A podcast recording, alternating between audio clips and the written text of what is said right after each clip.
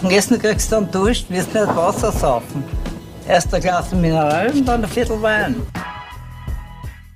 Hallo und herzlich willkommen zur 55. Episode des Podcasts Wein für Wein. Mein Name ist Michael. Und mein Name ist Katie. Und wir sind zwei WeinliebhaberInnen, die jede Woche gemeinsam einen Wein verkosten und die Geschichte zu erzählen. Das Spannende an der Sache ist immer, dass der eine nie weiß, was die andere mitbringt und umgekehrt. Das heißt, für einen von uns ist immer eine Blindverkostung und du weißt sicher noch, welchen Wein wir letzte Woche im Glas hatten. Ja, und ich habe mich schon so darauf gefreut, dass ich darüber reden kann. Das ist nämlich ein Haschlevelö und das Wort ist meiner Meinung nach sowieso das Beste. Ja. Oder auch ein Lindenblättriger. Sehr wie man es im Deutschen sagt. Äh, Von der Rebsorten gibt es nicht einmal einen Hektar in ganz Österreich und der Großteil dieser Rebfläche ist im Besitz von Josef Umertum. Genau so ist es. Den königlichen Wein 2018 haben wir gehabt. Ganz so heißt er am Etikett, weil man es in Österreich nicht draufschreiben darf, den Haschlevelü Mhm. und den Lindenblättrigen. Und ich habe mir schon gedacht, du wirst dich freuen auf die Ich habe Haschlevelü-Aussprache. mich schon sehr darauf gefreut. Es ist so schön. Yes. Und jetzt haben wir schon wieder was Neues im Glas. Mhm. Und wir haben da ein wunderschön, eine sehr schöne Farbe. Ein wundervolles, ja, so ein Ocker-Orange-Thema. Yes, genau. Und das Ganze ist nicht ganz klar, sagen wir mal so. Du bist da sehr großzügig, es ist ich komplett würde einmal sagen, genau. ich würde einmal sagen, das ist komplett drüber und das ist eindeutig natural. So ist es. Das, das kann man auch vom Aussehen schon mal ja, sehen. ja, das kannst du so Ich schaue mir sehen. noch kurz die Schlieren an. Geruchlich kommt mir eh schon einiges entgegen, muss ich sagen. Yes. Also es ist jetzt nicht so, ich habe das Glas noch nicht bis an meine Nase geführt, sondern ich schaue nur von der Weiden mehr Ja. oder weniger drauf. Er redet da schon von der Weiden mit Genau, dir. der schreit schon. Sehr gut. Also, Viskosität, was haben wir da? Naja, das läuft recht langsam. Also, das ist schon ein ordentliches Mittelplus, würde ich sagen. Also es ist definitiv Wahrscheinlich ein eher. Plus, ja. Also, so wie das da ausschaut, ist das mehr auf Plus als Mittel. Na gut, ich werde jetzt einmal reinriechen. Mach.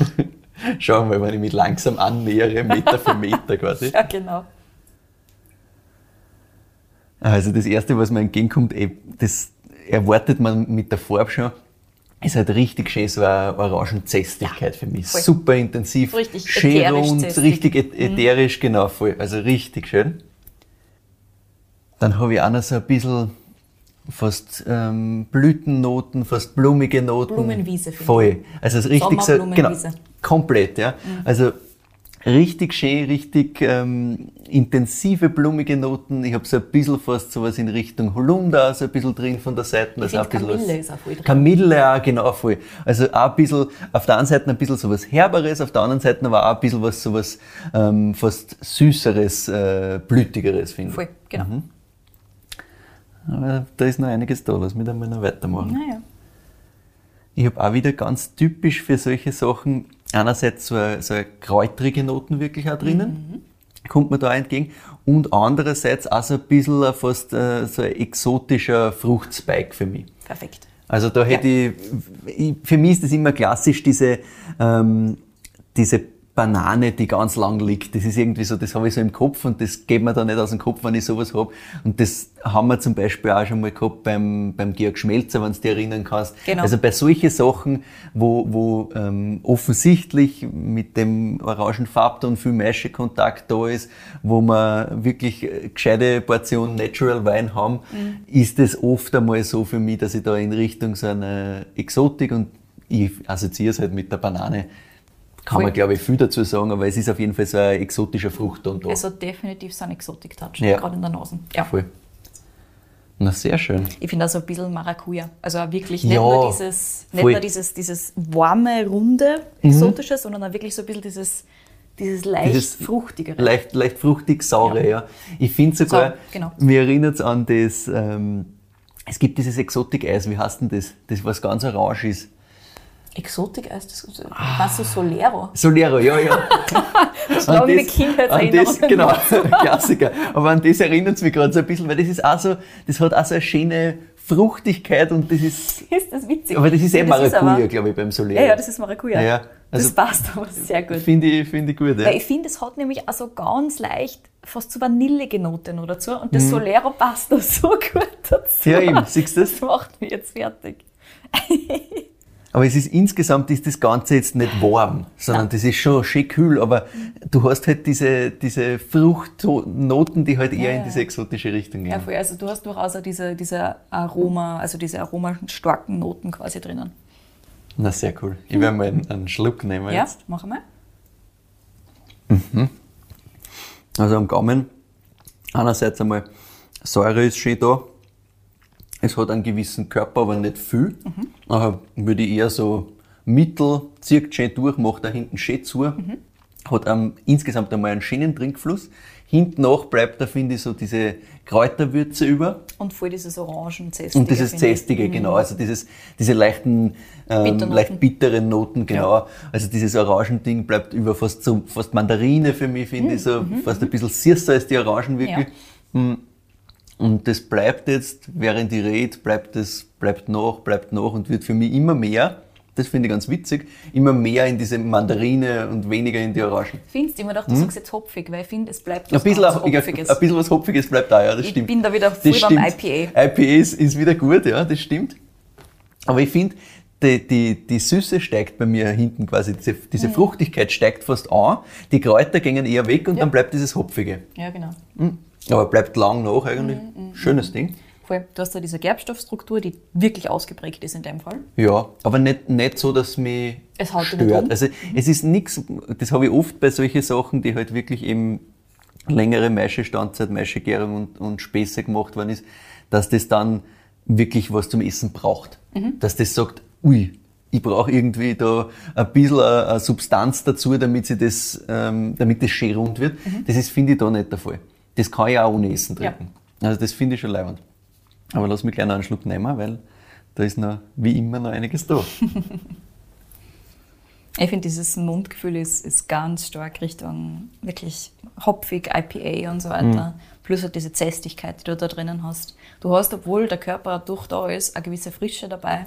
Voll. Also ich finde, du hast eine Kräuterfrische drinnen, die sich da durchzieht. Ja. Und das gepaart eben mit, mit drunter diese Hopfennote und drüber dieser, die, immer wieder diese leichten Mandarinen, Maracuja von mir aus, aber beim, bei der Maracuja eher wieder dieses, dieser süße Spike.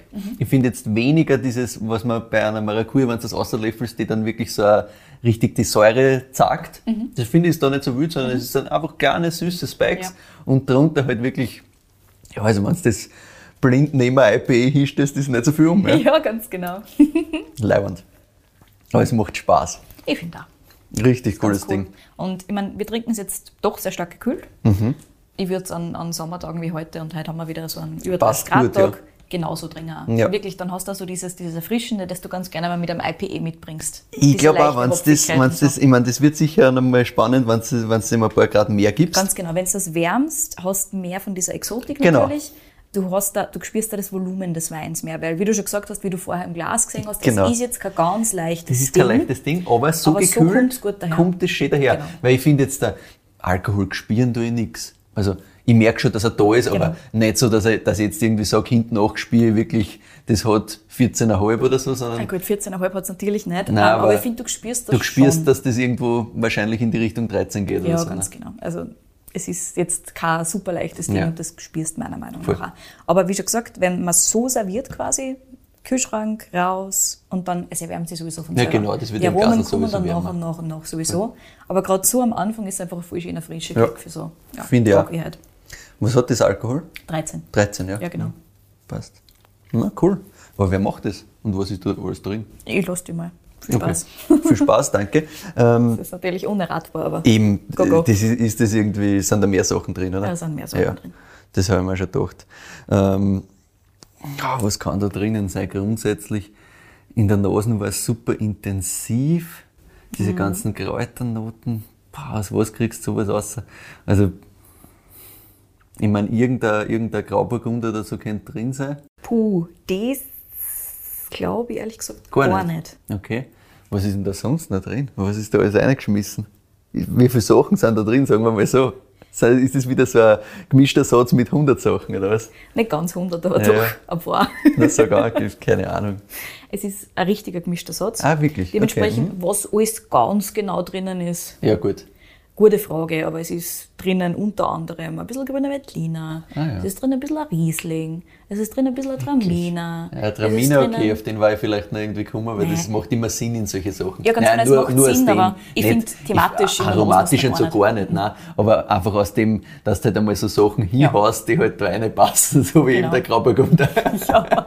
weil den, Also, den finde ich da jetzt auch nicht, aber Grauburgunder weiß ich nicht tatsächlich. Ja, Das okay. kann ich da nicht, nicht garantieren, dass das tatsächlich drinnen ist. Also es ist einiges drinnen. So ein bisschen Burgundersorten haben wir schon drin, aber Grauburgunder explizit weiß ich ehrlich gesagt aber so ein bisschen Burgundersorten hätte ich am gegeben. Ja, aber und halt- dann halt irgendwas, was, was ähm, relativ aromatisch ist, noch dazu gehört. Ja, dass da, aber grüner Veltliner kommst du auch nicht drauf. Ich meine, die Kräuternoten von mir aus, aber. Ja, genau. Ja, witzig. Es ist halt wirklich ein richtiger gemischter Satz, dementsprechend gibt es keine Rebsorten, die außersticht. Ja, voll. Finde ich, ist auch gut so. Weil das ist richtig, Ja. wie du vorher gesagt hast, dieses ähm, Kräuter- und Blumenwiese. Ja. Wunderbar. So stellen wir das auch vor, weil wenn das gemischt ist, dann ist da alles drinnen. Das repräsentiert das sehr schön. Ganz genau. Also du spürst da, es kommt nichts so ernst, also direkt raus quasi, was du hundertprozentig identifizieren kannst. Ich finde das, ja, so gehört ein gemischter Satz. Meine Meinung dazu. Yes. Von wem? I, Das ist, das I ist das not natürlich. know. Nein, das, das kannst du ja schwer erraten. Also, Michi, ich steige gleich mal in meine Story ein. Okay, Wenn für du sagst Ordnung einfach ist. nicht, passt. Da. Natürlich erzähle ich das gleich ganz am Anfang, aber das wird Ja, jetzt gleich mein gut. Einstieg quasi. Super. Wir sind nämlich das erste Mal in Wien. Ja, okay. Scheiße, ich hätte es doch sagen Du sollen. hättest das einfach sagen sollen, Ja, wenn ich schon sage, weil wenn's gemischter Satz, richtiger ja, ja. gemischter Satz. Ich habe so auch schon überlegt, ob ich es einfach reinhaue, weil es macht schon Sinn. Ganz genau, also sobald irgendwer gemischter Satz sagt, kann man schon einfach einmal... Aber wer macht sowas in Wien? Ähm, Fuchssteinklammer. Nein, Boah. Hm, wer macht denn da so viel? So Zahel mit Orange-Sachen? nein, Wer macht noch? der Herr Wieninger. Das ist schon der Wieninger Schritz. ah. Na gut. Ja, das ist er. Also Michi, wir wohnen ja quasi direkt am Weinbaugebiet Wien und trotzdem haben wir jetzt über ein Jahr lang keinen einzigen Wiener Wein gehabt. Richtig. Dementsprechend haben wir gedacht, Fehler. es wird Zeit. und ja, als ersten Wein aus Wien habe ich mir natürlich einmal einen gemischten Satz aussuchen müssen. Ich habe lang hin und her überlegt, was ich jetzt genau tun soll. Ich habe ja schon länger auch überlegt, wen ich in Wien nehmen soll, wo ich da hingehen soll, was wir tun sollen und so weiter und so fort. Ein Wir haben von ja auch schon mal drüber geredet. Genau, ein ne? paar von den Überlegungen habe ich auch schon geteilt, aber ich bin jetzt Deswegen, sonst hätte ich den lieben Herrn Wieninger da auf Nummer 1 gesetzt und sofort mit dem reingegangen, weil ich mir gedacht, da haben wir mal drüber geredet, also kann es das nicht sein. Na gut. Das ist ja, schön, sehr schön. Genau. Wobei man dazu sagen muss, das ist nicht, Nicht weniger. weniger. Heißer Neumann ist wahrscheinlich jetzt nicht unbedingt allen ein Begriff. Allerdings steht der Fritz Wieninger dahinter und der wiederum ist allen ein Begriff. Jo. Wir werden diese Story also im Prinzip von vorne nach hinten aufrollen müssen, damit alles quasi dann am Schluss Sinn ergibt. Perfekt. Aber zuerst einmal, das ist der natural gemischte Satz Mhm. und es ist 2020 als Jahrgang, nur damit du das auch noch als Hintergrundinformation Okay, hast. ja. Das ist einfach der aktuellste Jahrgang, den es gerade gibt. Schönes Teil, Mhm. Funktioniert wunderbar. sagt man. Gut, du weißt jetzt natürlich, wer hinter dem Weingut steht, vielleicht auch wieso der hinter dem Weingut steht. Den Hörerinnen und Hörern, die das nicht wissen oder nicht so hundertprozentig zuordnen können, denen werde ich das jetzt natürlich Ja, ganz dazu ist mir auch, weil so ganz genau, also klar habe ich mal irgendwie so ein paar Sachen gelesen und aufgeschnappt, aber dazu nur. Wunderbar. Also, wir starten im Jahr 2000 bei Stefan Heißern und der ist natürlich der Namensgeber des Weinguts. Der war zu dem Zeitpunkt so um in den frühen 2000ern Bierwirt. Ah ja. Mhm. Deswegen hat er sich gedacht, der macht ein IPE und gut ist. Ja, genau. Dem hat damals das Unibräu im alten AKH gehört. das Ah. kennst du natürlich Ja, sicher. sicher. Vielen von uns ist es aus der Studentenzeit irgendwann einmal ein Begriff gewesen. Das ist ja das, wo der schöne Weihnachtsmarkt ist. Ja, genau. Genau. Der hat das betrieben und auch schon damals, als er das betrieben hat und groß aufgebaut hat, also der war ein richtiger Gastronom, hat er schon so ein bisschen im Hintergrund diesen Traum gehabt, Wein zu machen. Und der ist stärker geworden über die Jahre. Und wie schon gesagt, wir wohnen ja quasi in diesem Weinbaugebiet und genau das hat er sich damals auch gedacht. Irgendwie hat es ihn damals also ein bisschen genervt, dass er für das Unibräu, wo er natürlich auch Wein ausschenken hat müssen. Du bist in Wien, du kannst nicht ein Unibräu haben, ohne dass es einen Spritzer gibt, Naja. Weine gibt, einen grünen Veltliner gibt, einen Satz sicher, gibt das und so wollen die. Leute. Und er wollte nicht die Flaschen von irgendwo herzahlen. Und es ist ja so, rund um Wien gibt es ja doch einiges an Wein und Weingarten. Also hat er sich gedacht, wieso nicht selber probieren? Ich finde das sehr mutig. Das finde ich lustig, weil ich meine, die erste Assoziation war halt einfach, ja passt, das heißt, ich rede mich halt mit Winzer aus Winzer. Wien. Genau, nix. Wir Nicht so. Cool, das ist schon mal gut editiert. Ja, der Stefan Heißan. Der Stefan Heißan hat gesagt, nein, ich will einfach einmal selber machen. Jetzt ist natürlich nicht so einfach, dass man einfach so mal startet. Plus, man muss dazu sagen, vielleicht wieso er auch noch mal extra viel Motivation gehabt hat, dass er selber Wein macht. Er war nie happy mit dem konventionellen Weinbau. Ah. Ich erzähle dir nachher nur eine Quote diesbezüglich, wo du dann ganz genau verstehen wirst, woher das kommt und wieso das so ist. Sehr lustig. Weil Unibräu ist jetzt doch einfach so ein Studentenlokal, Ja, ja, halt, nein, wo ich gar nicht an, an Qualität jetzt im ersten Schritt denke. Nein, das ist jetzt nicht so ein, was weiß ich, irgend so ein High Society Lokal. Ja, ist einfach einmal ein Spritzer und die Geschichte ist gut. Ja, ganz genau. Also das ist also circa das, was ich damals in den paar Malen, wo ich dort war, dort Ja, na habe. Ganz genau. Was anderes trinkst du denn nicht? Ein Bier, ist Spritzer, es. fertig. Er auf jeden Fall hat sich durchaus was anderes auch noch vorgestellt. Cool. Und es ist halt jetzt allerdings für einen Starter mal nicht so einfach, wenn man wieder Rebfläche hat, nur irgendwie ein Familienweingut oder sowas in der Richtung, dass du halt irgendwo Wein machst. Umso besser, dass der Stefan Heißern zwei sehr liebenswürdige Damen gehabt hat, im Unibräu als Stammgäste, die ihm einfach einen kleinen Weingarten am Pfaffenberg bei Krems mit einem Keller in Unterröfen geschenkt haben. Ja. Also, Okay. solche Stammgäste brauchst du, Michi. Na passt, ich Gelernt. eröffne schon mal ein Lokal. also offensichtlich geht das so einfach, dann machen wir das auch. Ja, ganz genau. Geil. Michi Bräu nennt so und geht Ja. schon. Und dann besorgst du uns ein paar Easy. Weingärten, gell? Super. Und jetzt, Jetzt hat er als Gastronom natürlich auch nicht sonderlich viel über Weinbau gewusst. Und dementsprechend schwierig waren dann die ersten paar Jahrgänge. ja, auch das ihn. Mit einem Keller, den er nicht kennt. Er hat auch keine Weinbauausbildung gehabt. Ja, eben, ich wollte gerade sagen, also, er da war überhaupt nichts da. Nein, Nein. nein, Gastronom war er. Gastro, da hat er sich gut auskennt, er hat gern Wein getrunken und so weiter. Aber Na eben, wenn du das trinken kannst, wirst du das ja machen auch ja, das war so ein bisschen seine, seine erste Idee und hat dann gemerkt, vielleicht war so ein bisschen Weiterbildung doch nicht so schlecht und ein paar Peers, mit denen er sprechen kann. Also hat er sich gleich mal weitergebildet, hat alle möglichen Vorlesungen besucht und alle möglichen Kurse und hat dann auch mit Vorbildern wie Jeppe, Leumer und Weninger viel geredet. Und langsam, aber sicher über die Jahre Rebflächen am Nussberg in Wien dazu gekauft, aber da haben wir was erwischt, beziehungsweise gepachtet halt, kannst du nicht alles kaufen. Ich stelle mir auch nicht ganz so leicht vor, weil so viel Fläche ist das dann halt doch wieder nicht. Ne? Ja, ganz genau. Also wir kommen nachher eh noch ein bisschen auf die Flächenaufteilung in Wien und so weiter und wie viel es da ungefähr gibt. Aber ja, so viel ist es wirklich nicht. Ja, da werden doch ab und zu was gekriegt. Und wie du jetzt anhand der angesprochenen Winzer, die ihn so ein bisschen begleitet haben auf seinem Weg, auch schon raushörst, war die Richtung für den Stefan Heißern von Anfang an relativ klar.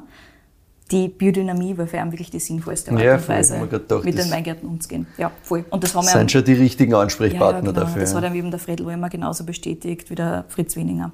Und er hat im Prinzip von Beginn an, auch bei seinen ersten Spaßweingärten da irgendwo am Pfaffenberg, eigentlich immer so gearbeitet, also er hat das alles durchgelesen, angeeignet Mhm. und so weiter. Und auch bei den ersten Wiener Weingärten hat er dann sofort so arbeiten angefangen. Also Sehr der hat spannend. nie irgendwie so eine konventionelle Entwicklung durchgemacht. Und das dürfte wirklich einfach Überzeugung gewesen sein. Das dürfte wirklich einfach gewesen spannend, sein. ja. Ich will nur das machen. Und jetzt kommt die Quote, die ich vorher angekündigt habe. Er hat gesagt, bei einem Spritzmittelvortrag, den er sich eben auch angeschaut hat auf der BOKO, ist ihm einfach schier geworden, weil er will nicht alles trinken aus einem Weingarten, wo man dann nach dem Spritzen vier Tage lang nicht einige darf, außer mit Schutzkleidung. Und ganz ehrlich, dann du aber das auch das da rauskommt. ja. Genau. Und Verständlich, also sehr auf der Uni erklären sie da halt, na und nach dem Spritzen bitte nicht reingehen, die Kinder draußen halten und so weiter Ja, und so klar. fort. Und er hat sich halt gedacht, nein, das will ich dann aber auch nicht saufen. Was soll Mhm. denn der Scheiß? Und dementsprechend hat er das halt wirklich von Anfang an komplett abgelehnt und alles, was er dazu erklärt hat, hat nur weiter darin bestätigt, dass er das einfach nicht will. Auch Kunstdünger und so weiter komplett Mhm. abgelehnt von Anfang an, weil er halt gesagt hat, naja, wenn ich immer das komplett versalze und dann muss ich es immer bewässern, was soll denn das sein? Ich meine, wie, wie soll denn das funktionieren? Ja, schlauer Zugang grundsätzlich, aber ich denke mir halt immer, wenn es da so neu dazukommt, Genau. der erste, also haben wir ja auch oft gehört jetzt schon in, in unseren Mhm. Folgen, dass der erste Zugang einmal ist, machen wir es einmal so, wie es halt gelernt wird. gelernt wird. Aber, gut, er nachdem hat es halt nicht gelernt. Genau, ne? nachdem er nicht diese konventionelle Weinbauausbildung gehabt hat, Ja. ist ihm vielleicht dieser Weg Dadurch einfach schon wieder erspart gut, ja. Mhm. gewesen bis zu einem gewissen Grad. Ja, damit war wirklich einer der ersten, dann größeren später Wiener Weinbaubetriebe überhaupt, die bio- bzw. biodynamisch zertifiziert waren. Das war nämlich ab 2006. Also richtig bald. Also so Mhm. Ja, Leumerbald und so weiter. voll. Und ich meine, es hat natürlich am Anfang aber ja dauert, am Anfang musst du ein bisschen arbeiten und du musst Ja, ein bisschen sicher. tun und du musst einmal diesen Zertifizierungsprozess starten und so Ja, weiter. klar. Aber 2006 ist halt, wie wir wissen, für Österreich Start der ersten Ist das großen wirklich, Welle. wirklich früh, ja. Genau. Und das als Das Quereinsteiger. das ist ein kompletter Quereinsteiger, der einfach offensichtlich einmal irgendwas gemacht hat am Anfang. also das ist super spannend. Ja. Er sagt da wirklich, also bis 2,4, 2,5 hast du den Schatz nicht saufen können. ja gut, dann muss man auch so ehrlich sein dann. Ne? ja, voll. 2007 hat er aber dann so richtig durchgestartet ähm, und hat ein neues Weingut, also wirklich eine neue Gebäudestruktur quasi mhm. eröffnet, samt Keller in Döbling. Sehr schön gelegen. Nach dem Motto Go Big or Go Home hat er dann ein kleines Restaurant dazu gebaut, die Winzerei nicht Winzare, sondern Winzerei. Ah, ja. Das war so ein bisschen gehobener als das Unibräu. Da wollte ja. er halt quasi seinen Weinen so ein bisschen eine Bühne geben. Also du hörst außer der Rest einfach einmal anschaut, etwas passiert. Na sicher, aus dem, ich meine, wenn du in der Gastro was schaffen willst, glaube ich, dann musst du da so eine, so eine Mentalität mitbringen, ja. dass du einfach einmal tust. Und das war halt jetzt aufgelegt, wenn er sagt, ja passt, der macht ein wenig, sicher macht ein Restaurant gleich. Wenn du Gastro die Erfahrung mhm. schon hast, Geht schon. Ja, plus er sitzt damit halt wirklich, also er sitzt auf der Grenzinger Straße, das heißt, er sitzt da sehr, sehr, sehr Nein, zentral ey, also für ein Wiener Weingut quasi. Die Zielgruppe rennt eh vorbei, ja, das passt schon. Das cool. Gebäude in der Grenzinger Straße war übrigens im 19. Jahrhundert ein Kurbadbetrieb und da hat es so Gäste gegeben wie Ludwig van Beethoven oder auch Johann Strauss. Also die Musiker sind vorbeigekommen und haben sich ein bisschen bekuren lassen. Ja, ja. Es war allerdings so, dass die heißen Quellen dort nach der Regulierung vom Donaukanal versiegt sind. Ja. Das hat einfach dazu geführt. Und das Gebäude ist dann lang anderweitig genutzt worden und war dann einfach jahrelang leer. Mhm. Und übernommen hat der Stefan Heißern dann im Prinzip eine halbe Ruine. Mhm. Also das Herrichten war relativ. Erstens einmal zeitintensiv und zweitens einmal sehr kostenintensiv. Ja. Nur dazu. Und dann hat er gleich im Jahr danach, oder vielleicht sogar zwei Jahre danach, ich weiß es jetzt nicht mehr, steht leider nicht da, aber er hat auf jeden Fall kurz danach einen Buschenschank am Nussberg eröffnet. Oh ja. Weil, once again, or Go Na sicher, waren schon, schon, weiter geht's. Und jetzt fragst du sicher, woher kommt denn das Neumann ja. im Namen des Weinguts? Naja, das ist gekommen mit dem Einstieg vom Architekten, ja, Architekten, ja, Heinz ja. Neumann. Der ist allerdings als strategischer Partner und vor allem als finanzieller Partner ins Weingut ja. eingestiegen. 2011 war das herum. Okay. Mhm. Kleiner Funfact, der Unica Tower stammt zum Beispiel aus dessen Feder. Ah, und auch ein Teil vom Neichen Hauptbahnhof. Hm, spannend, na gut, ne?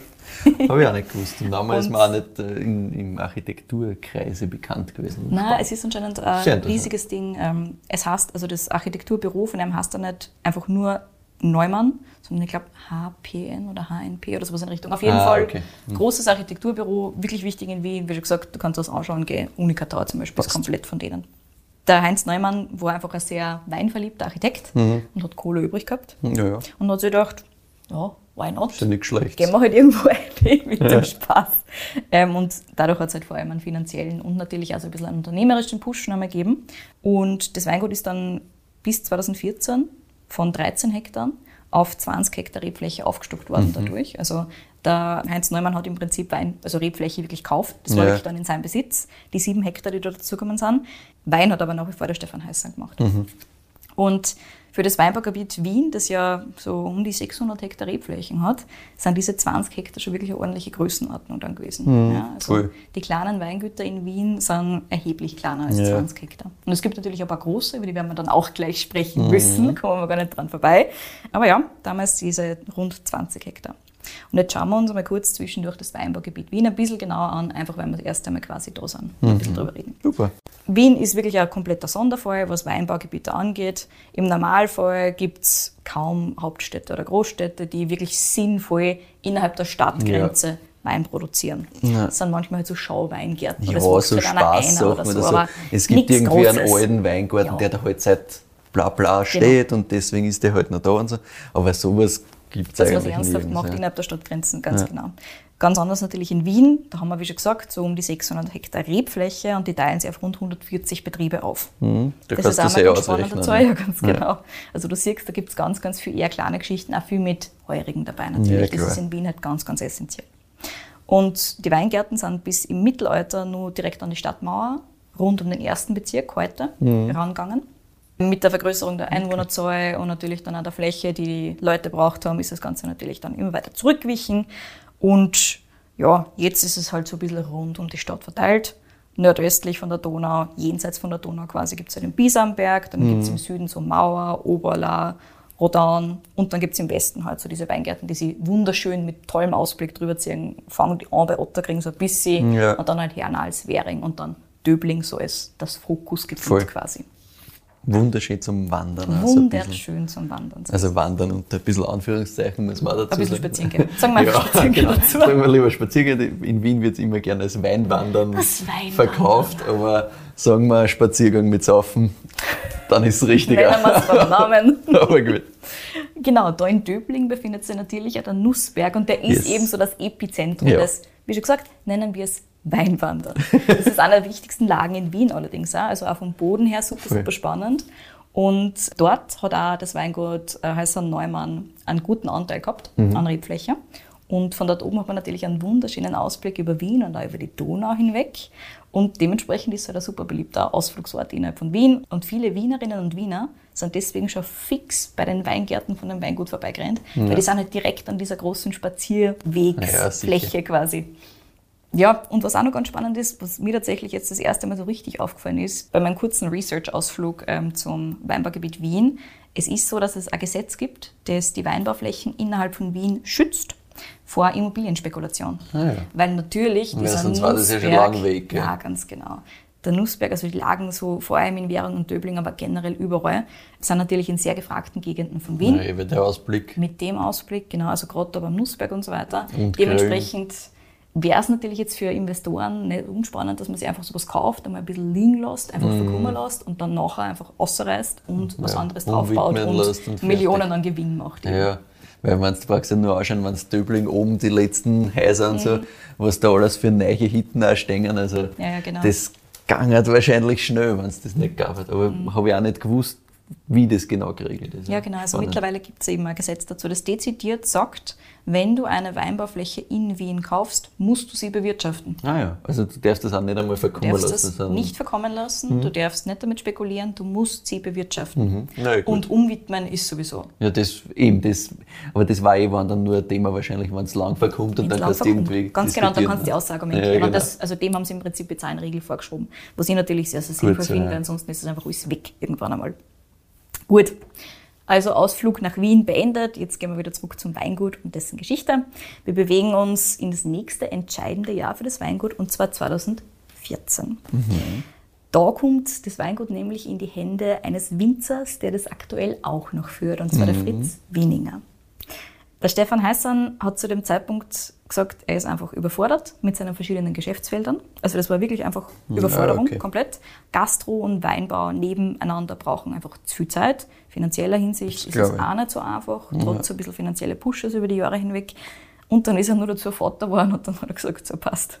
Ciao. Irgendwann reicht's, ja. ja, genau. Verständlich. Und mit dem Fritz Wieninger hat er aber tatsächlich wen gefunden, den er erstens einmal schon als Partner gehabt hat am Anfang seiner Weinbaukarriere quasi und dann halt einfach den optimalen Abnehmer.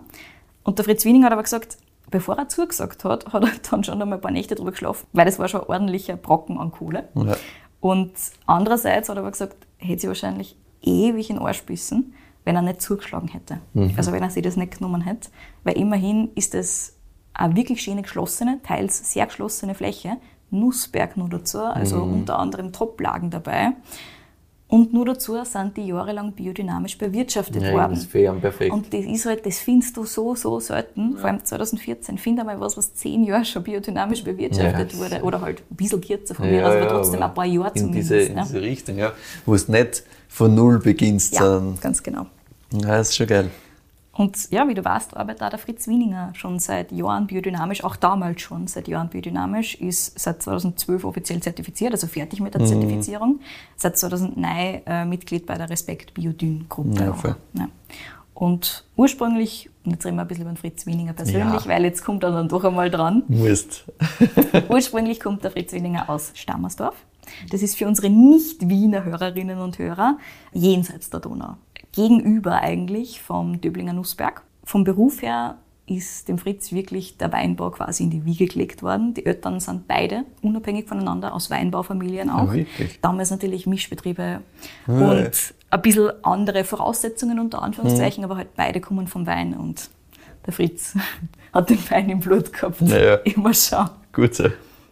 Tatsächlich ist die Mutter von Fritz Wieninger einer der ersten ausgebildeten Önologinnen, weil damals in die 60er Jahre war es noch überhaupt nicht gang und Ja, gäbe, ja. dass eine Frau zur grad sagen. Weinbauausbildung macht, also so eine richtige Ausbildung, dass Winzerin wird, weil es halt, was weiß ich, irgendwie Ja, das macht, halt die ja. Tochter aber die wirklich eine Ausbildung ja, zur Önologin aber- gemacht. Cool. Und als einzige Tochter vom Haus war das halt für sie anscheinend damals klar, dass sie einfach fix Winzerin wird und dementsprechend hat sie dann die Ausbildung dazu gemacht. Cool. Ja. Ähm, kurz nach dem Abschluss ihrer Ausbildung hat die Mutter von Fritz Wieninger auch den Vater kennengelernt. Der kommt allerdings nicht aus Wien, sondern aus dem Weinviertel. Ah, Mhm. Und zwar von ganz oben. ui. Wird schon wieder gefährlich. Wo, sind ja, ganz an der Grenze, tatsächlich. Irgendwo bei über, über Bullstorf. Wenn es Ah. ein Überbullstorf gibt, tatsächlich. Ja, ja, also irgendwo ja, so ganz, ganz weit oben an der Grenze. Was ist denn da noch oben? Keine Ahnung. Also das genaue kenne ich nicht. Ich weiß nur so die oben. Beschreibung quasi. Ja, ja. Na, war eh. oben an der damals tschechoslowakischen, heute tschechischen Grenze. Ja, spannende Gegend. Sagst du aus eigener Erfahrung, gell? Sage ich aus eigener Erfahrung. Ja, ganz am Anfang haben sie die zwei wirklich die Zeit noch so ein bisschen zwischen Weinviertel und Wien aufteilt. Als der Fritz dann schulpflichtig geworden ist, war es dann aber so, dass sie zurück nach Wien gegangen sind und haben dort auf Basis vom Betrieb mütterlicherseits einen Heurigen aufgemacht. Und zwar Ja, einen okay. richtigen Heurigen. Und der Fritz Wieninger ist also ein Gastrokind durch und durch. Naja, Er hat erzählt- aufgewachsen. Ja, quasi. ja, er hat erzählt, dass er und sein kleiner Bruder halt durchaus einmal an manchen Abenden einfach auf der heurigen Bank eingeschlafen sind und links und rechts haben die Leute da wegen auf dem Tisch tanzt, aber wurscht was. Geschlafen er Schlafen. sicher gut, das war schon. Schlafen hat ihm das natürlich nicht gestört. Nein. Also er ist wirklich aufgewachsen in diesem Gastro in Stammersdorf eben draußen. Mhm. Und Mitte der 80er hat das gut überstanden, seine Kindheit auf, der, auf der heurigen Bank, so viel sei gesagt. Und Mitte der 80er hat er dann auch wirklich äh, das Weingut übernommen. Nach Abschluss der Ausbildung und nach dem einen oder anderen Auslandsaufenthalt. Also er war so ein bisschen unterwegs natürlich auch. Und dementsprechend wieder mal einer, der quasi direkt nach dem Weinskandal in die Weinwelt Yes. gestartet ist. Also 87 oder übernommen. Und als er übernommen gehabt hat, war der Fokus noch ganz, ganz stark auf dem Heurigen. Flaschenverkauf halt sehr minimal. Ja. Also Fokus war wirklich darauf, wir machen Wein für den Heurigen. Ja, voll. Und ja, international war noch Nichts, überhaupt nicht. Ja, genau. Und der Fritz war halt wirklich motiviert von Anfang an quasi. Und das war so diese Welle der, so, wir reißen jetzt was an. Nach dem Weinskandal. Wir sagen der Welt, dass Österreich nicht nur irgendwelche Saufgeschichten hat, nicht nur irgendwelche Liter, Liter produzieren Mhm. kann für den Heurigen, sondern Qualitätswein. Und zwar auf internationalem Skala. Also, das sagen eh die, die, die, die heute groß sind, die aus dieser Generation kommen, die 85, 87 so angefangen haben, wie Krutzler, wie Mhm. Genau. Umertum, die sagen eh, die schlagen alle in diese Kerbe. Also ich glaube, die Leute, die damals gesagt haben, so, jetzt, Jetzt sagen wir es ihnen ordentlich, Genau. die haben alle Riesenerfolge gehabt. Ja, voll. Ja, weil es damals in Österreich halt sowas auch überhaupt nicht gegeben hat. Also die, ja. die da waren, waren quasi wirklich niedergeschlagen, abgesehen von der Steiermark natürlich, die da auch eine große Chance gehabt hat. Mhm. Ja. Aber alle, die sonst so da waren und vielleicht größer waren, waren halt komplett niedergeschlagen von diesem Mhm. und Chaos. einfach, ja, ja, ja. ganz genau. Und haben sich halt nicht wirklich was anreißen traut. Und ja, das war halt wirklich so diese Generation, die das alles Riesenchance, ja. komplett angeschoben haben. Voll. Und dass Wiener Wein zu dem Zeitpunkt oft einfach nur als Geschludert abgetan worden ist, hat ihm halt überhaupt nicht passt. Ja. Also wirklich quote an quote geschludert. Das kann es doch nicht sein, dass dass in Wien nicht was Repräsentatives Mhm. gibt. Und das hat er dementsprechend einfach selber schaffen wollen bis zum gewissen Grad. Und ja, jetzt ist es halt so, dass die Eltern von Fritz Wieninger grundsätzlich eigentlich sehr traditionell gearbeitet haben, im Weinkeller gerade. Also keine Reinzuchthäfen, alles ins große alte Holz, das eh noch nichts mehr schmeckt quasi, keine Temperaturkontrolle, überhaupt keine Technologie. Also wirklich so, wie es früher, früher war. Ne? Und der Fritz Wieninger, gerade fertig mit der klassischen Weinbauausbildung, wollte natürlich alles komplett anders machen als die Eltern. Na klar. Klasse. Und er hat auch gesagt, es ist jetzt in Hindsight quasi lustig, Ja. aber damals war es halt wirklich so, ich will das jetzt einmal selber, ich mache das jetzt, ich probiere Mhm. das jetzt selber und ich mache das jetzt und geht schon. Und außerdem war halt wirklich dieser Fokus auf diesem Qualitätsding und damals ist da halt eingebläut worden, Qualität ist alles kontrollieren. ja. Alles musst du kontrollieren Genau. und alles musst schleifen quasi. Na sicher, du Und musst so immer wissen, was ganz genau passiert, damit du genau das rauskriegen kannst, was du da jetzt da ausgerechnet hast. Ja, ganz genau. Also hat er Stahltanks mit Temperaturkontrolle angeschafft, hat Reinzuchthäfen einkauft, en masse, alles hat perfekt kontrolliert und geschliffen sein müssen. Und das ist natürlich schon ironisch, wenn man jetzt dran denkt, dass der Fritz Wieninger heute Wenn ich das überzeugter, sehe, wenn ich das- überzeugter wenn ich das- Biodynamiker ist. Weil ich das sich schmeckt und, Und wir riecht, halt den Wein im Glas haben. muss ich schon lachen drüber, ja. Aber man muss schon dazu sagen, die neichen Weine unter Anführungszeichen von Fritz Wieninger damals, Ende der 80er, Anfang der 90er, haben halt wirklich Anklang gefunden. Mhm. Das war einfach was anderes. Das hat es in Österreich halt auch erst beginnend mit diesem Na sicher, Prozess das war halt modern. so richtig gegeben, ganz genau. Und Er hat nur dazu quasi eine andere Schiene gebaut, die auch sehr gut in die Zeit passt hat, die auch komplett on-trend war. Das waren so im Barrique ausbaute Chardonnays und Pinot Noirs. Ja. Und die Schiene hat natürlich damals auch komplett gezogen. Wir haben das eh schon ein paar Mal gehört, das ist natürlich auch von Winzerinnen und Winzern aus dem Burgenland, die halt dann mit Rotwein, Cuvées aus dem Barrique gearbeitet haben. Klassiker, das ja. schlägt alles in diese Kerbe, wo Voll. das halt wunderbar funktioniert hat. Wo Das war halt auch neu. Genau. Hat es halt auch noch nicht gegeben. Es ist ja ganz spannend. Der Fritz Wiening hat ja wirklich gesagt, damals war Wien halt verschrien für komplett übersäuerte, also ähnlich wie die Steiermark quasi. Ja. Komplett übersäuert. Alles kannst nicht trinken, ist komplett sauer tatsächlich. Mhm. Nicht nur Säure stark, sondern sauer. Und ist halt nichts. Und dann hat er halt gesagt, erstens einmal, hey, wir können da ausbauen, wir können da was anderes rausholen, wir können was anderes als irgendeinen gemischten Satz. Ja. Und damals langsam, langsam, ich meine, fettes Holz war halt damals einfach geil für die Leute. Ja, ja, sicher. Das war halt, haben wir noch nicht kennt, auf einmal Ja. hat alles nach Holz geschmeckt, und dann Genau. machen wir das halt. Und er ist aber mit der Zeit einfach unglücklich geworden mit dieser konventionellen Arbeitsweise. Mhm. Und nicht unbedingt mit der Stilistik, also auch heute lehnt er eher in die rundere Richtung Ja. der Weine, grundsätzlich einmal. Aber es ist halt so, dass er einfach mit, mit der Art und Weise, wie er Wein gemacht hat, nicht mehr happy war. Und das hat ihm überhaupt nicht mehr passt, auch wie er im Weingarten gearbeitet hat. Und über die Jahre hinweg, also das ist wirklich einfach ein langsamer Prozess gewesen, Mhm. natürlich auch angestoßen von Leuten in der Umgebung und so weiter, auch von der Respekt Biodyn-Gruppe, wo er dann reingekommen ist. Aber im Prinzip war es so, dass sie einfach über die Jahre hinweg dann hin entwickelt hat, immer wieder neue Sachen probiert hat und jetzt halt wieder circa da ist, wo der Papa war, in der Ja, Kellerwirtschaft. schlussendlich, ja. Natürlich probiert er andere Sachen aus, wie wir halt hier stehen sehen tatsächlich Yes. vor uns, aber ja, es ist ganz lustig. Er hat gesagt, das hat einfach sein müssen. Das war einfach sein Weg und seine Entwicklung und du kannst Na, nicht immer eh. alles von Anfang an Nein, das so kannst du und so machen.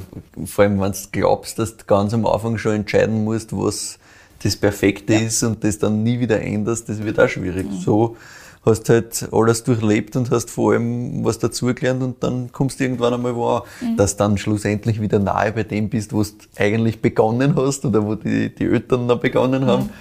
Ja, es ist- halt oft dann so, aber du musst da mal erst drauf kommen. Naja, voll. Ja, mittlerweile sind es auch einige Hektar mehr geworden, als der Vater damals hatte, muss man auch dazu sagen. Er hat im Prinzip Weingut und Rebfläche relativ kontinuierlich vergrößert. Mittlerweile sind es, wenn man äh, Heißer Neumann dazu zählt, 75 Hektar tatsächlich. Ohne halt so gut 50. Genau. Das. Aufteilt einerseits auf den Bisamberg, wo er eben herkommt, Stammersdorf, die Ecke, also jenseits der Donau, und andererseits Nussberg. Und jetzt ist halt so, während der Fritz Wieninger schon biodynamisch arbeitet, sehr naturnah und so weiter, sind die Weine, die er unter seinem eigenen Namen produziert, natürlich schon komplett im klassischen Bereich Ja. angesiedelt. Mit dem Heißern Neumann hat er sich quasi eine neue Spielwiese geschaffen bis zu einem gewissen Voll. Grad und hat deswegen auch den Namen behalten. Also er hat gesagt, das funktioniert so gut und er will einfach unter diesem Namen Heißer Neumann Mhm. weiterarbeiten und einfach was anderes machen quasi. Also es soll da nicht weniger draufstehen in dem Sinne. Natürlich wissen alle, das ist von ihm, aber er möchte da quasi. Ja, damit ist er halt unabhängiger, weil damit kann jemand sagen, ja, der, der, das ist- soll ja weniger sein, okay, das bin ich anders gewohnt oder sonst Plus, was. man muss ja dazu sagen, er hat drei Kinder Ja. und wenn man mehrere Weingüter hat, lässt sich das vielleicht noch ein besser aufteilen. Bitte! so Der Schnäpplein in die Zukunft Vielleicht geplant. kommt nur eins dazu, mal schauen. Weingut oder Kind. Ich weiß es nicht. Das lieber lasse ich ihm. Aber ja, ähm, natürlich auch eine Möglichkeit so zu denken, wenn man möchte. Seit 2015 gibt es bei Heißer Neumann eben auch diese Natural-Linie, die wir hier im Glas haben unter anderem, bei denen mit wirklich langer Maischestandzeit gearbeitet wird und dann mit alternativen Gefäßen wie Amphoren und Betoneiern. Also alles, was dazu gehört zum, ich wollte schon sagen, klassischen Natural Wein. Ui, ui, ui, ui, ui. Zum Natural Wein. Lassen wir das klassischste Wein. Bitte, ja. Wobei es allerdings äh, nicht nur Maische vergorene Weißweine sind, die es dort machen, sondern es gibt also ein bisschen einen Rotweinanteil und natürlich auch eine, nennen wir es cleanere Linie, die nicht ähm, mega lange Maischestandzeit hat, im Gegenteil, die relativ präzise, klar und clean sind. Gefallen mir auch sehr gut. Und jetzt kommen wir noch zum gemischten Satz. Weil Yes. auch den haben wir zwar schon einmal beleuchtet, wir kommen nicht gleich drauf, wo und wann und welche Folge das war. Aber der Wiener gemischte Satz ist halt trotzdem noch was anderes. Und der Fritz Wieninger und der gemischte Satz, die haben eine Geschichte. ja, ja, sehr gut. Die zwei waren nämlich sehr, sehr lange keine Freunde. Ah, Der gemischte Satz ist so ein bisschen für das gestanden, was der Fritz Wieninger nicht, nicht mögen hat. An, an dem, wie Wiener Wein war und so weiter. Das geschludert quasi. Ja. Er hat dann einfach nicht spannend gefunden. Er hat wahrscheinlich auch kein- einfach, einfach kein Exemplar gefunden, das er interessant gefunden hat damals. Und Na ja, bei den eigenen Weinen war er halt ganz woanders fokussiert. Du hast das ja vorher rausgekehrt, wo er hingegangen ist mit seinen eigenen Dingen. Jetzt war es halt so, lange Zeit hat er nichts jenseits der Donau gehabt, hat nur Weingüter am Wiesamberg gehabt. Dann war es aber so, dass er halt schon ab und zu sehnsüchtig rübergeschaut hat auf den Nussberg und sich gedacht hat, ah, die wohlhabenden Winzer da drüben, die Schöne am Weinberg, der geile Boden, war schon gut, wenn man da einmal was hätte. Wirklich. Als dann 1999 die Gelegenheit sich ergeben hat, wirklich einen Weingarten am Nussberg direkt zu übernehmen, war der Fritz natürlich Feuer und Flamme. Bis sich herausgestellt hat, dass es vier Hektar gemischter Satz sind. Ui. Dann hat er sich gedacht, scheiße. es war allerdings ein wirklich, wirklich schön, also gut erhaltener Weingarten, Ja. war perfekt gepflegt, die Reben waren auch schon öder und er hat es dann einfach nicht übers Herz gebracht. Also er hat sich erstens einmal den Weingarten genommen, weil er halt einfach Nussberg haben Ja, wollte. klar. und dann hat er sich zwar am Anfang so ein bisschen überlegt, ob er es nicht ausreißen soll. Ja. Aber es war einfach schöner Weingarten, gut gepflegt. Das, Ja. war, das hätte ihm schon weh da, so ein bisschen. Sicher. Und dementsprechend vor hat er wenn gesagt, nicht mehr jung ist, ja. das, ja, Das, dementsprechend lassen. hat er gesagt, nein, das versuchen wir es. Probieren wir es einfach einmal, machen wir einen Jahrgang und ich kann mir ja so ein bisschen Einzelrebsorten außer abernten und dann kann ich mal schauen, was die so tun und den Rest machen wir halt in einem gemischten Satz von mir aus. Gesagt, getan. Er hat ein paar hundert Kilo jeweils vom grünen Veltliner abgeerntet, vom Welschriesling, vom Weißburgunder selektiv so ein bisschen ausgesucht, jeweils in Mini-Fasseln eingeschmissen. Und den Rest, der ist dann in ein großes Fassel gekommen. Das war halt dann der gemischte Satz. Und er hat dann gesagt, bei den Fassproben war es so, der Welschriesling war in Ordnung, hat gepasst. Grüne Veltliner hat ihm sehr gut gefallen. Pinot Blanc war, der war begeistert von dem Pinot Blanc. Er hat gesagt, boah, schon, also ihm gefällt ja der, der Elsässer Pinot Blanc sehr gut und da sieht er schon so Tendenzen und das darf schon funktionieren. Dann am Schluss ist er halt zu dem depperten gemischten Satz umgegangen und war komplett begeistert. Ohne Erwartungshaltung. Ohne Erwartungshaltung. Kann Chance sein. Ja, ganz genau. Er hat sich gedacht, ah, was tun wir jetzt mit dem riesen Fassel da und was soll man jetzt machen damit? Und dann war er einfach happy. Und hat gesehen, es geht auch anders. Und es kommt natürlich darauf an, wie du den machst und was du damit tust und so weiter. Ja, ab dem Zeitpunkt war der Fritz Weniger dann Verfechter des gemischten Satzes. Und Sehr zwar gut. so weit, dass er sogar bei den Anstrengungen, einen DRC draus zu Yes. machen, federführend war. Also das hat wirklich eine komplette Kehrtwende bewirkt. Mhm. quasi. Es hat noch ein bisschen gedauert. Ja, und den, den wir hier im Glas haben, das ist natürlich kein DRC. Das Weit geht sich relativ weit nicht aus. Ja, Ein bisschen too much Funk möglicherweise. vielleicht. Grundsätzlich, wie du weißt, zeichnet den gemischten Satz ja aus, dass er aus verschiedenen Rebsorten besteht, alle gemeinsam im Weingarten ausgesetzt, alle gemeinsam geerntet und alle gemeinsam verarbeitet. Also keine Cuvée, die nachher zusammengemischt wird, sondern das wächst alles gemeinsam, das wird alles gemeinsam geerntet und verarbeitet. Und so passiert es dann eben, dass manche der Rebsorten, die man erntet, vollreif sind schon Voll. und andere sind halt dann wieder ein bisschen weniger reif, sagen wir so, oder halt so ein bisschen unreif. Die bringen halt ein bisschen mehr Frische mit, wohingegen die vollreifen Sachen so ein bisschen diese Exotik mitbringen, so ein bisschen diese reife Aromen mitbringen, ein bisschen das Vollere von dem Ganzen. Und natürlich auch ein bisschen mehr Zucker, deswegen ein bisschen mehr Alkohol. Genau, aber das balanciert sich natürlich dann wieder aus mit den anderen Geschichten. Deswegen ist ja wirklich jeder gemischte Satz für sich einzigartig. Das kommt einfach total darauf an, was du dann damit machst und wie du den verarbeitest. Dann. Als Grundregel beim Wiener gemischten Satz im Spezifikum, also beim DAC, gilt, dass man mindestens drei weiße Qualitätsrebsorten haben muss. Die müssen alle gemeinsam auspflanzt worden sein und der größte Rebsortenanteil darf nicht über 50 Prozent betragen und der drittgrößte muss bei mindestens 10 Prozent liegen. Wenn du aber einen richtigen gemischten Satz Weingarten hast, dann ist dir das eh wurscht, weil du hast kein eh Problem 10, mehr, oder? 15, 100 Genau. Rebsorten Ja. Bei der Folge 13 vom Herrn Hof Lamprecht haben wir auch schon ein bisschen drüber geredet. Der Gottfried meint ja, er hat so um die 100 Rebsorten in seinem Weingarten. Ist der Mann. Ganz so viel sind es von Fritz weniger, wahrscheinlich dann doch nicht, aber es ist auf jeden Fall ein richtiger gemischter Satz mit einem ganzen Haufen. Zeugs drinnen. Ja, und unser natural gemischter Satz hier im Glas wird natürlich auch gemeinsam geerntet, dann wird alles eingemeischt und wird direkt in Amphoren abgefüllt. Mhm. Früher ging das Ganze in Betoneier. Aufgrund von der Luftdurchlässigkeit haben sie sich dann aber überlegt, dass sie nicht lieber doch Amphoren nehmen wollen und seit ein paar Jahren ist es jetzt in der Amphore. Die Mhm. Betoneier finden übrigens eine sehr gute Verwendung beim anderen Wein, über den ich nachher gleich noch ganz Ah, kurz ja. rede.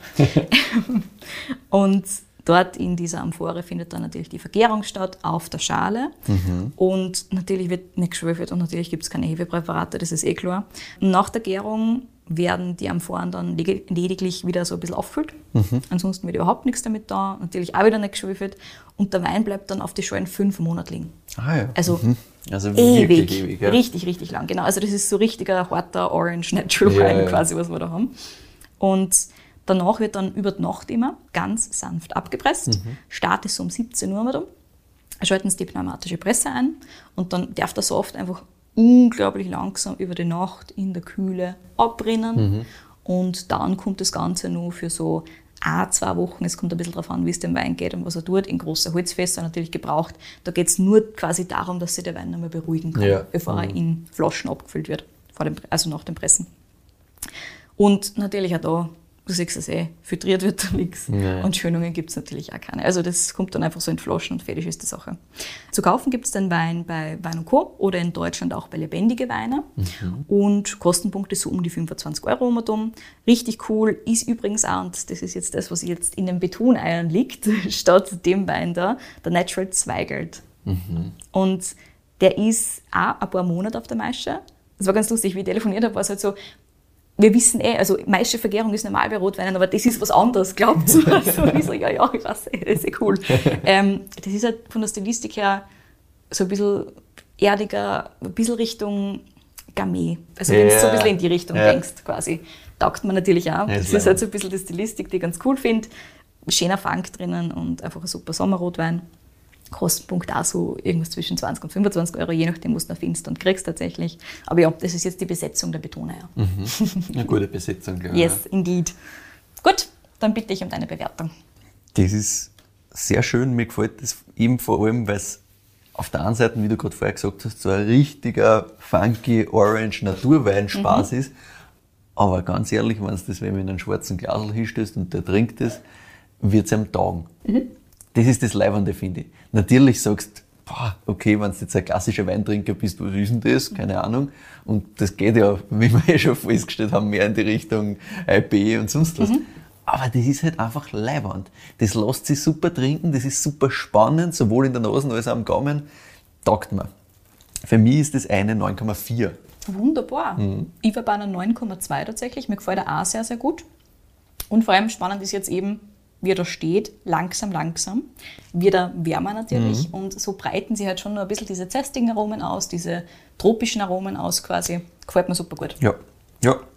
Ist auch spannend, aber trotzdem, gerade wie Frisch du richtig besser. sagst, bei der Temperatur heute trinke ich den wirklich relativ kühl. Definitiv. Macht am meisten Spaß. Wenn ich jetzt da sage, ja passt, ist da jetzt irgendwas dazu, was ein bisschen eine Würze mitbringt auch nochmal, dann Passt nehme ich mir das gern mit, mit zwei Grad mehr. Mhm. Sehr cool. Gefällt mir. Sind wir am Ende unserer Wir sind Geschichte. am Ende unserer Wunderbar. Ja, dann herzlichen Dank für diesen wunderbaren Wein und die gerne. wunderbare Geschichte von Fritz Wieninger. Sehr, sehr spannend, weil ich habe auch nur Details davon natürlich ein paar so mal aufgeschnappt gehabt, aber auch die ganze Geschichte von Heißen Neumann war mir so absolut nicht bewusst und dass da noch wer anderer so dahinter steht, eigentlich zwei und super spannend. Sehr cool. Dann sagen wir Danke bis jetzt. Wir freuen uns natürlich über Feedback und Weinvorschläge von euch. Schickt uns die gern entweder an kedi.weinfürwein.at oder an michael.weinfürwein.at. Achtung, die Weintipps bitte nicht an uns beide senden, sonst ist ja keine Überraschung mehr. Und folgt uns auch gerne auf Spotify und Apple Podcasts. Das hilft uns auch einfach. Und auch wenn sie uns dort bewertet, ist das einfach für unsere Sichtbarkeit nochmal ein gescheiter Booster. Und auf Instagram findet ihr uns auch, da sind wir unter Wein für Wein. Da findet ihr immer Zusammenfassungen, eine kleine Story dazu. Findet auch ein paar Büdeln, wie das dann wirklich ausschaut. Da könnt ihr euch dieses wunderschöne Orange-Ocker nochmal anschauen. Und auf unserer Website findet ihr das Gleiche natürlich plus nochmal ein bisschen mehr Detailinfos zu der jeweiligen Folge mit den Verkostungsnotizen und Co. Danke fürs Zuhören. Bis zum nächsten Mal.